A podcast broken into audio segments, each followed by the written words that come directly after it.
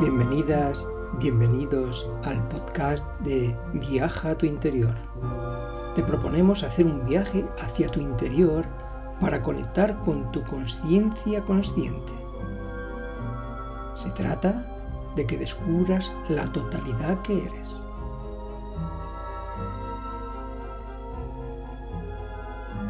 Nuestra conciencia está más allá de la mente-pensamiento dual del tiempo y del espacio. Nosotros, como conciencia individualizada, podemos ir más allá de más allá, pues nuestra conciencia no tiene límites. Para ello, vamos a distribuir semillas de sabiduría que se convertirán en herramientas que utilizaremos en el diario vivir para que podamos acceder a la felicidad y a la paz mental e ir más allá, vivenciando los planos superiores o espirituales. Es a través de indagar en quién soy yo realmente que descubriremos a ese ser o entidad que mora en cada uno de nosotros y así poder decidir desde mi autoconsciencia relativa qué pensar, qué decir, qué hacer con la correspondiente sabiduría para obtener certezas.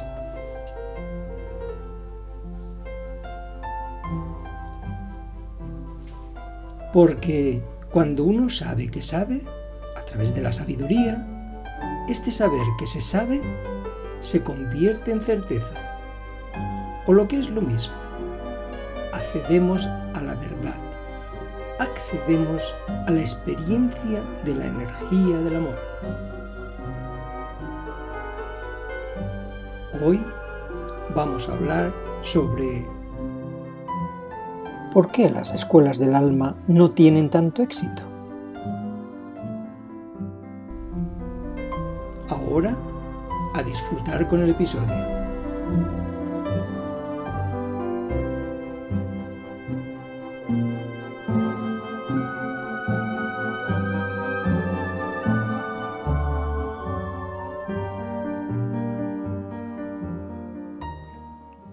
¿Por qué las escuelas del alma no tienen tanto éxito? En esta ocasión tenemos una entrada escrita por un invitado muy especial. En este caso se trata de Yigme. Espero que lo disfrutéis. Las escuelas del alma no son dogmáticas. Como sabéis, en estas escuelas se entrega una serie de conocimientos y herramientas para el diario vivir, pero siempre se dice que debemos llevarlas a la práctica y comprobarlas por nosotros mismos. Así que en estas escuelas hay un trabajo de cada individuo para incorporar esas enseñanzas y experimentarlas. La sociedad en la que vivimos tiene estructuras mucho más pobladas como puede ser una religión que basa su funcionamiento en el dogma.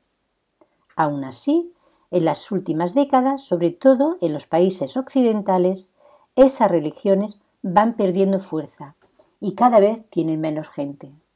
Uno de los posibles motivos es que el capitalismo ha imitado el funcionamiento de las religiones. Si pensamos en cómo funciona el capitalismo, podemos observar una serie de similitudes en cuanto a su organización. Y como veremos, funciona de una forma muy similar. El capitalismo se organiza como una religión, como por ejemplo la religión católica o cualquiera que beba de esa tradición. Debo aclarar que en este caso entiendo religión como herramienta de control social, no en su sentido etimológico, que es algo muy distinto, y como sabéis viene del latín relegere, que significa recoger o agrupar. El capitalismo tiene un Dios. En este caso podemos decir que sería el dinero. Si estás cerca de ese Dios en minúscula, es que tienes dinero y podemos decir que estás en la gloria. Y en caso de no tenerlo, vas a tener muchos problemas. Digamos que estás en una especie de infierno. En el mundo en el que vivimos, el vector principal para medir lo bien o mal que funciona algo es el dinero. Si una empresa gana mucho dinero, aunque sea a costa de destruir el planeta, generalmente se acepta que es una buena empresa. Está haciendo algo más grande a Dios, entre comillas.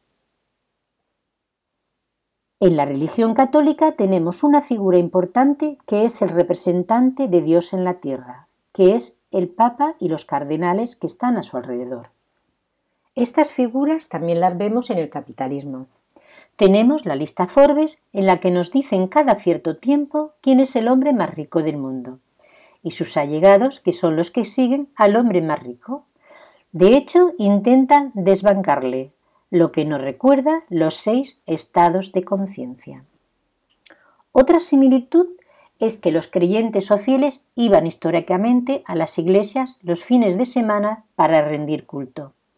En la nueva religión capitalista, esas iglesias son los centros comerciales, que es donde va la gente a rendir ese culto al dios capitalista, el dinero. Esta nueva religión llamada capitalismo tiene sus fiestas como la Navidad, que podría ser el Black Friday, o la fiesta que sea, son fiestas que aprovechan de la cultura de cada sitio o las crea para que la gente consuma más. Así pues, la organización del capitalismo está basada en el dogma de la religión, de cualquier religión, porque seguramente si miramos a otras culturas va a ser muy parecido. Como decíamos al principio, una escuela del alma es la antítesis de eso. No busca el dogma, Busca que los individuos tengan su propio camino, que experimenten, que busquen la verdad, que tengan un proceso personal, pero a la vez colectivo, porque al final los individuos se apoyan los unos con otros, se ayudan de una manera más altruista.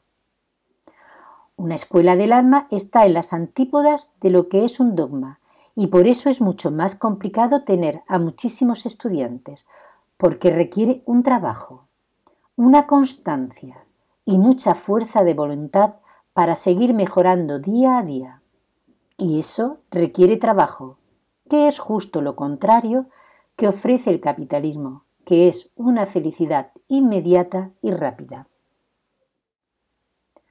Para pertenecer a una escuela del alma debemos dejar de ser seres pasivos que siguen la inercia social y fomentar el pensamiento crítico para poder acercarnos a la verdad.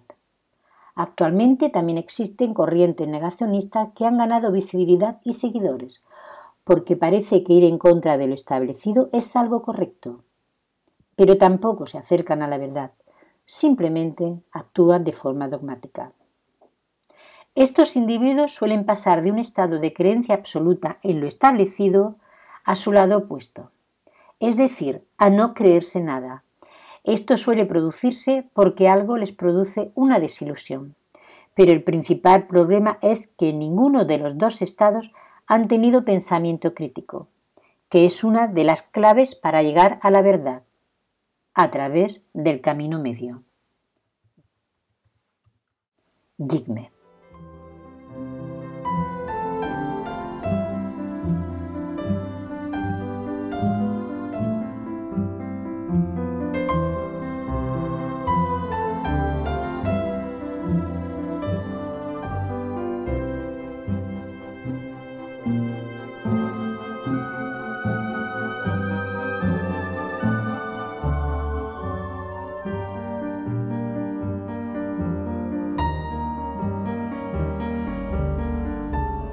Hasta aquí el episodio de hoy. Espero que os haya gustado. Para más información podéis encontrarla en el blog de Rapsal.